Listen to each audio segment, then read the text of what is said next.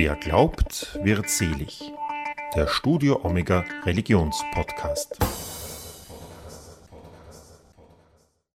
Herzlich willkommen bei Wer glaubt, wird selig, sagt Udo Seelofer. In unserem Podcast geht es um Menschen und ihren Glauben. Die heutige Folge dreht sich um die verborgenen Seiten einer historischen Persönlichkeit, von der man schon alles zu wissen glaubt. Ihren Schönheitskult, ihre Ernährungsgewohnheiten und ihre Reiselust. Eine Filmtrilogie aus den 1950ern prägte ein liebliches, kitschiges Bild von ihr, das sie nie erfüllt hat. Die Rede ist von Kaiserin Elisabeth von Österreich. Aber wussten Sie auch, dass die Kaiserin eine eigene Reitkapelle hatte, dass sie das Meer als ihren Beichtvater bezeichnete und ihr Ankertattoo gegen kirchliche Vorstellungen verstieß? Um ihre durchaus komplizierte Beziehung zu Jehova geht es im neuen Buch des bayerischen Historikers Alfons Schweigert. Elisabeth und ihr Gott, Glaube und Aberglaube im Leben der Kaiserin von Österreich. Was war ihrer Majestät heilig? Das hat meine Kollegin Sandra Knopp den Autor gefragt. Der Historiker Alfons Schweigert hat zum Familien- und Verwandtenkreis von Kaiserin Elisabeth geforscht unter anderem hat er Bücher über Sisis wilden Vater, Herzog Max in Bayern, und ihren Großcousin, König Ludwig II. in Bayern geschrieben. Bei den Recherchen fiel ihm auf, dass ein zentraler Aspekt im Leben der Kaiserin bisher sträflich vernachlässigt wurde. Und erstaunlicherweise gibt es ja keine Monographie über das Glaubensleben der Kaiserin, obwohl, wie mir dann bei den Recherchen und bei dem Verfassen des Buches immer klarer geworden ist, gerade eben der Glaube, also Gott, Religion, Glaube, Kirche, diese Bereiche bei der Kaiserin eine ganz große Rolle gespielt haben und im Grunde genommen sämtliche, aber wirklich sämtliche Facetten ihres Lebens und ihrer Persönlichkeit beeinflusst haben. Schweigert schreibt, dass Elisabeth an einen strengen und unbegreiflichen Gott Jehova glaubte, der sie in lebenslange und zunehmend heftigere Glaubenszweifel stürzte. Ihr persönlicher Glaube unterschied sich deutlich von dem von ihr als Kaiserin geforderten Idealbild. Einige Gründe dafür liegen in ihrer Kindheit in Bayern verborgen. Geprägt hat sie ihr Vater Herzog Max, der nach ihrer Geburt zu einer einjährigen Orientreise aufgebrochen war, wo er unter anderem das heilige Grab in Jerusalem besuchte. Er war fromm, verstieß aber mit seinen zahlreichen Affären gegen kirchliche Gebote. Die Kaiserin hat damals als Kind, als Jugendliche, das alles beobachtet hat, ihren Vater natürlich im Grunde genommen, das ist eigentlich in den Biografien bisher auch immer falsch dargestellt, nicht eben als den Mann erlebt, der ihr die, nur die Freiheit eröffnet hat und der eigentlich die wichtigste Beziehungsperson war. Der war ja großenteils überhaupt nie zu Hause. Der war ja immer auch unterwegs. Der war auch in Unterwittelsbach beispielsweise auf Jagden, oft monatelang unterwegs. Er hat seine Frau reingelassen. Er hat äh, die Ludovica, also die Mutter von äh, Kaiserin Elisabeth, im Grunde genommen ihr die, die Erziehungsaufgaben übertragen. Und das hat die Kaiserin eigentlich gesehen, dass also hier Männer ein, ein ganz anderes, ein sehr freiheitlich orientiertes Leben führen. Es ist ja eine geradezu eine Unverschämtheit, muss man sagen, wenn der Herzog Max sich dann mit seinen zwei unehelichen Töchtern im Schloss in Possenhofen aufhält, sein Mittagessen einnimmt mit diesen beiden Töchtern und sagt, er möchte in Ruhe gelassen werden. Er speist jetzt mit seinen beiden Töchtern. Die Ehe ihrer Eltern Ludovica und Max erlebte sie als unglücklich. Das Bild des liebenden Vaters, der mit der jugendlichen Tochter auf die Pirsch geht und mit ihr über Persönliches spricht, entspricht mehr dem Filmideal als der Realität. Das liberalere Glaubensleben in Bayern war auch ein Grund, warum sie sich als junge Monarchin mit dem strengen Zeremoniell am Wiener Kaiserhof schwer tat bedingt auch äh, durch Königinnen, die protestantisch waren, was großes Aufsehen damals erregt hat. Und auch Elisabeth ist äh, liberaler, auch in Glaubensdingen äh, in ihrer Kindheit erzogen worden, war das Leben damals zu äh, Zeiten Kaiser Franz Josef und auch seiner Mutter, der Erzherzogin Sophie, sehr viel strenger. Kirche und Herrschertum waren viel, viel enger miteinander verknüpft, aufeinander bezogen, konnten sozusagen sich auch gegenseitig sehr viel stärker beeinflussen Und das äh, hat natürlich dann eine große Irritation damals bei der Kaiserin Elisabeth ausgelöst, die ja schon Probleme mit dem Hofleben hatte, mit, der, mit den Hofzeremonien, bedingt auch durch das Verhalten ihrer Schwiegermutter, die da sehr streng war. Aber eben auch das Glaubensleben war von Anfang bei ihr sozusagen erschüttert durch äh, diese Behandlung, wie man Glaubensdinge hier gesehen hat. Konfliktreich erlebte sie auch ihr Verhältnis zum einflussreichen Kardinal Fürsterzbischof Rauscher. Der sehr, sehr streng auch über das Glaubensleben am Hofe wachte und der äh, ja dann unter anderem eben auch äh, nach einigen Jahren auch Elisabeths Glauben als nicht gut katholisch bezeichnet hat. Die Kirche forderte von ihr an allen Zeremonien, Gebräuchen und Festen regen Anteil zu nehmen, schreibt Schweigert in seinem Buch. Dazu zählte die Teilnahme an den vielen Festgottesdiensten, der rituellen Fußwaschung am Gründonnerstag, ebenso wie an den prunkvollen Fronleichnamsprozessionen. Du musst bei entsprechenden öffentlichen Veranstaltungen der Kirche, und das sind die ganzen Feste im Kirchen, ja vor allem zur Weihnachtszeit, aber mehr noch zu Ostern und am meisten bei der Fronleichnamsprozession, dich zur Schau zu stellen, aber nicht dich zur Schau zu stellen, sondern dadurch, dass du in Prunk und Pracht sollst du dem Volk eigentlich die Bedeutung der Kirche und die Bedeutung Gottes nahebringen. Das heißt, es war ein Riesenbündel von Verpflichtungen, die auf die junge Kaiserin zukam. Die war damit natürlich völlig überfordert. Schweigert betont, dass Elisabeth zum Zeitpunkt der Hochzeit gerade mal 16 Jahre alt war. Die vielen Ansprüche, die an sie gestellt wurden, gingen auch ins Persönliche.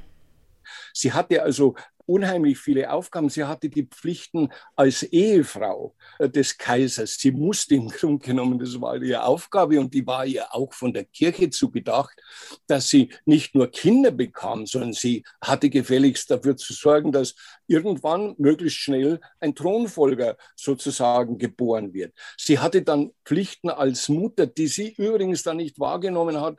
Die hat dann im Grunde genommen ihre Schwiegermutter mehr oder weniger übernommen, weil sie damit wohl auch überfordert war. Aber eigentlich die Pflichten als Mutter sind sehr, sehr wichtig. Die Kaiserin sollte sowohl ihren Kindern als auch ihrem Land eine gute Mutter sein, für die Armen und die Notleidenden zur Verfügung stehen und sie sollte ein religiöses Vorbild sein. Elisabeth fühlte starken Druck seitens der Bevölkerung, sagte der Historiker. Auch als Schwangere musste sie sich zeigen, was ihr missfiel. Nach zwei Töchtern, Sophie und Gisela, kam 1858 der ersehnte Thronfolger Rudolf zur Welt. Sie hat es ja angeblich boshafterweise so ausgedrückt, dass endlich die Zeit des Katzelns, also Kinder zur Welt zu bringen, wie eine Katze sozusagen vorbei ist. Dann bemerkt sie nebenbei, dieser gute Franz Josef, der sie ja liebt über alles und ihr zu Füßen liegt, gar nicht so ein braver ist, sondern außereheliche Affären hat und von ihr aber trotzdem äh, ständig auch diese Verpflichtungen für ihn da zu sein verlangt. Diese Phase der Unterdrückung, die dauert immerhin fast bis 1860, also fast sechs Jahre. Alfons Schweigert spricht von einem ersten Befreiungsschlag der jungen Kaiserin, denn sie entzog sich zusehends den vielen Anforderungen von Familie und Kirche durch Kuraufenthalte und Reisen. Der Historiker spricht von einer Flucht auch in religiöser Hinsicht. Und diese Flucht vor der Hofburg ist auch eine Flucht vor dem Hofburggott zum Gott der Inseln. Ist eigentlich im Grunde genommen ein anderer Gott als der Gott der, der, der Dome und der Kirchen. Sie äh, hat es selber mal so bezeichnet, in der Kirche, wenn ich bin, da bin ich in einer dumpfen Umgebung, da kann ich Gott nicht verehren, sondern für sie war Freiheit auch Verlassen des Kirchenraums, also der Kirche, des Gebäudes der Kirche, der, der Dome der Kirchen, sondern sie wollte die Natur, die Berge, die Wälder und das Meer. Und es ist sehr interessant, dass sie das Meer dann auch als ihren Beichtvater bezeichnet. Diesem Meer kann sie alle ihre Sorgen, Nöte, ihre, auch ihre Schuld anvertrauen und das Schöne ist auch, dass sie dann auch eine Kapelle hat. Die Kaiserin eine Privatkapelle. Aber was ist in dieser Kapelle? Da hängen Pferdebilder. In der Reitkapelle meditierte Sisi vor den Bildern ihrer Pferde, denn die Kaiserin vergötterte ihre Pferde, sowie ihre Hunde. Mit Kirchen und Domen konnte sie hingegen wenig anfangen. Sie sagt, die Menschen, die müssten, statt dass sie in der Kirche da äh, sich produzieren, sie auch selber, statt bei freien Leichnamsprozession mit schönen Kleidern sich zu produzieren, müssten sie sich eigentlich demütig vor Gott in den Staub werfen, so formuliert sie das einmal. Sie spricht auch von dieser Dumpfheit, von diesem, von diesem Eingekesseltsein in einem solchen Gebäude, sondern nur in der Natur. Fünf Jahre später, 1865, erfolgte der nächste Befreiungsschlag. Als sie erkannte, wie ihr Sohn Rudolf unter sadistischen Maßnahmen seines Erziehers litt, stellte sie ihrem Mann ein Ultimatum.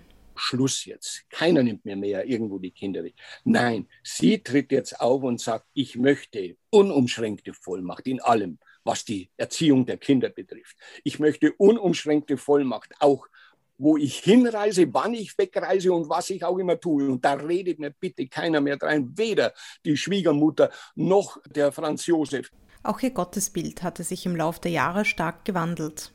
Dieser Gott, der ihr manche Dinge zumutet, die ein liebender Gott eigentlich nach Ansicht der Kaiserin nicht tun dürfte. Schicksalsschläge, den Tod ihrer kleinen Tochter Sophie, ist ein Rachegott. Wahrscheinlich die Rache, weil ich der äh, Schwiegermutter nicht gefolgt habe und habe meine, meine Tochter nach Budapest mitgenommen auf die Reise und da werden beide Kinder krank und die kleine Sophie stirbt und zerreißt mir fast mein Herz.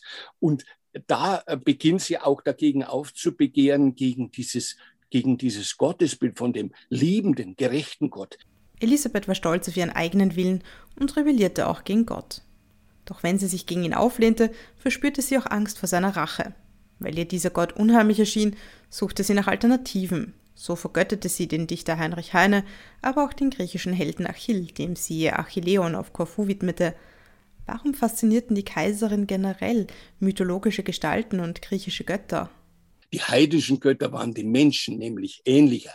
Diese heidnischen Götter, die haben untereinander gestritten. Diese heidnischen Götter, die haben auch uneheliche Kinder gehabt. Diese heidnischen Götter, die haben andere verletzt. Die waren ungerecht, die waren rachsüchtig. Die waren all das, was die Kaiserin aus ihrer Menschenwelt kannte.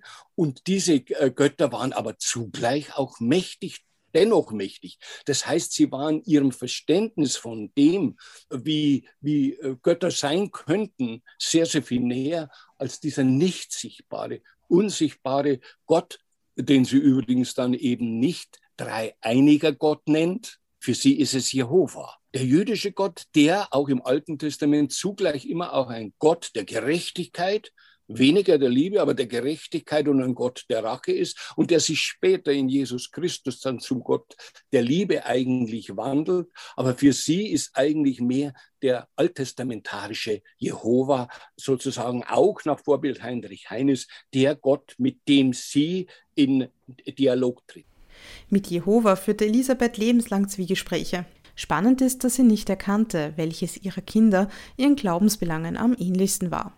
Ihre Lieblingstochter, die 1868 geborene Marie Valerie, war sie jedenfalls nicht, denn diese war tiefgläubig und fromm und kam mit ihrem traditionelleren Glaubensbild nach ihrem Vater Franz Josef. Marie Valerie war das komplexe Glaubensbild der Mutter oft sogar unheimlich dass sie Angst haben müsste, von Gott dafür zur Rechenschaft gezogen zu werden, dass sie eine, eine, eine, eine Gottes Kritikerin ist. Diese Marie Valerie läuft zu äh, ihrem äh, Geistlichen, zu ihren äh, Beichtvätern, zu einer äh, Klosterschwester und bittet sie, dass sie für die Mutter beten sollen, weil die so quasi immer mehr in diesen Unglauben versinkt. Das muss man sich einmal vorstellen. Elisabeth erkannte hingegen nicht, wie ähnlich ihr Rudolf in vielen Belangen war.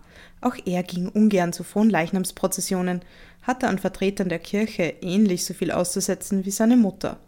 Doch sie hielt ihren Sohn zeitlebens auf Distanz. Als er sich und seine Geliebte Mary Vetcherer 1889 umbrachte, zeigte sie sich aber zutiefst erschüttert. Und das Einzige, wo sie dann sozusagen ihr schlechtes Gewissen beruhigt, sind dann ihre, ihre Besuche in der Gruft beim Sarkophag Rudolfs, wo sie nach ihm verzweifelt ruft und dann auch feststellt, ja, äh, leider keine Antwort, aber äh, wahrscheinlich dürfen die Toten nur antworten, wenn es Gott ihnen wieder erlaubt. Also diese Vermischung auch äh, von dieser Vorstellung, die Toten äh, können mit Erlaubnis Gottes zu den Menschen in Beziehung treten. Das, äh, das hat sie dann ja auch noch vermehrt in spiritistischen Sitzungen getan. Da kommen wir dann schon in den Bereich, wo auch die Kirche wieder eine Rolle spielt. Denn spiritistische Sitzungen sind also für die Kirche eigentlich mehr oder weniger Sünde. Man hat mit Gott in Verbindung zu treten, man hat Gott zu verehren, aber nicht irgendwo da diesen Humbug zu machen, Totenbeschwörungen. Das hat die Kirche abgelehnt. Die Kaiserin war abergläubisch, wie der Historiker Schweigert erzählt. Sie glaubte an die Kraft von Glücksbringern wie Hufeisen und Amuletten. Aus einem aufgeschlagenen Ei ließe sich ebenso die Zukunft voraussagen wie aus Karten. Elisabeth fürchtete sich vor Geistern und Flüchen. Bestimmte Rituale gaben ihr eine scheinbare Kontrolle über das unberechenbare Schicksal. Für die Kirche hingegen war Aberglaube eine schwere Sünde. 1869 setzte die Kaiserin zum dritten Befreiungsschlag an. Da war sie 32 Jahre alt. Und da gibt es einen äh, Brief, in dem sie spricht, äh, sehr, sehr nett zu Franz Josef, hab dich so nett gezogen, nun muss ich wieder von vorne mit der Erziehung anfangen. Du kennst ja diese Extinction des Rois, also die Auslöschung des Königs. Und das war für sie eine ganz wichtige Sache. Sie hat es geschafft, diesen Franz Josef auszulöschen, sein Machtbewusstsein auszulöschen. Er wurde zu ihrem Kleinen. Elisabeth begab sich mehr und mehr in die Rolle von Franz Josefs Mutter, analysiert Schweigert. Sie habe ihren Mann dominiert. In ihren Schriften bezeichnete sie sich als mächtige Elfenkönigin Titania aus William Shakespeares Sommernachtstraum. Männern generell, insbesondere dem eigenen Ehemann, wurde eine wenig schmeichelhafte Rolle zugeschrieben. Überhaupt Männer für sie sind ja im Grunde genommen eigentlich Eseln. Die Kaiserin wurde nicht nur im Privaten unabhängiger, sie übte auch Kritik an der Kirche. Das Unfehlbarkeitsdogma lehnte sie ab und schrieb sogar in Briefen spöttisch über den Papst. Sie nennt das das auf den Knien herumrutschen, vergleicht den Papst, der so seine Papstmütze aufhat, mit der Kaiserin Augusta, also mit einem alten Weib sozusagen. Elisabeth ließ sich einen Anker auf die Schulter tätowieren. Kirchlich und gesellschaftlich war das damals völlig inakzeptabel. Der Anker war für sie generell ein wichtiges Symbol. Und für sie war der Anker ein Zeichen äh, des Angekommenseins auf der einen Seite, aber ebenso ein Zeichen des Todes und auch ein Zeichen äh, der erwünschten Erlösung. Natürlich hat das Franz Josef wieder geschockt und er hat gleich der Valerie erzählt, hast du das Schreckliche schon gesehen, was Mama wieder gemacht hat? Nach dem Tod ihres Sohnes Rudolfs 1889 setzte sie sich dafür ein, dass er ein christliches Begräbnis erhielt. Als Mörder und Selbstmörder wäre ihm eine solche Beisetzung eigentlich verwehrt geblieben. Letztendlich wurde der Kronprinz aber in der Kapuzinergruft beigesetzt, denn es wurde argumentiert, dass er in geistiger Umnachtung gehandelt habe. Elisabeth haderte mit Gott, umso mehr, als bald darauf ihre innig geliebte Tochter Marie Valerie heiratete und sie den Verlust der engen Bindung beklagte. Nach Rudolfs Tod kleidete sie sich oft in Schwarz, verschenkte ihren Schmuck, Ihr Gesicht verbarg sie schon seit Jahren und sie blieb dem Kaiserhof oft fern. In den 1880er Jahren förderte sie Franz Josefs Bekanntschaft mit der Schauspielerin Katharina Schratt. Das Motiv dahinter? Damit ich dann völlig die absolute Freiheit habe. Eine wichtige Quelle für Alfons Schweigert waren Elisabeths Gedichte. In ihrem poetischen Tagebuch kamen ihre Sehnsüchte und Gottesklagen, ihr Hass und die Ablehnung des Hofes deutlich zum Ausdruck. In nur drei Jahren schrieb sie über 300 Gedichte. In ihren letzten Lebensjahren war die Kaiserin fast ausschließlich unterwegs. Ihr Verhältnis zu Gott beschreibt Schweigert nun so. Dass sich äh, Gott äh, vertraut äh, schon auch, aber äh, im Grunde genommen tut doch der, was er will. Denn, und jetzt kommt dieser Satz, der Mächtige hat immer Recht. Und das ist eigentlich eine, ja, äh, eine sehr gottlose Äußerung. Gott, der Mächtige, hat immer Recht, aber hinter diesem Satz steht, er hat immer Recht und ist, was er tut, das äh, bleibt ihm überlassen und er kann auch Ungerechtes tun, dass die Menschen ungerecht werden kann, einwirken. Ihre letzten Lebensjahre ähnelten einem Todeslauf.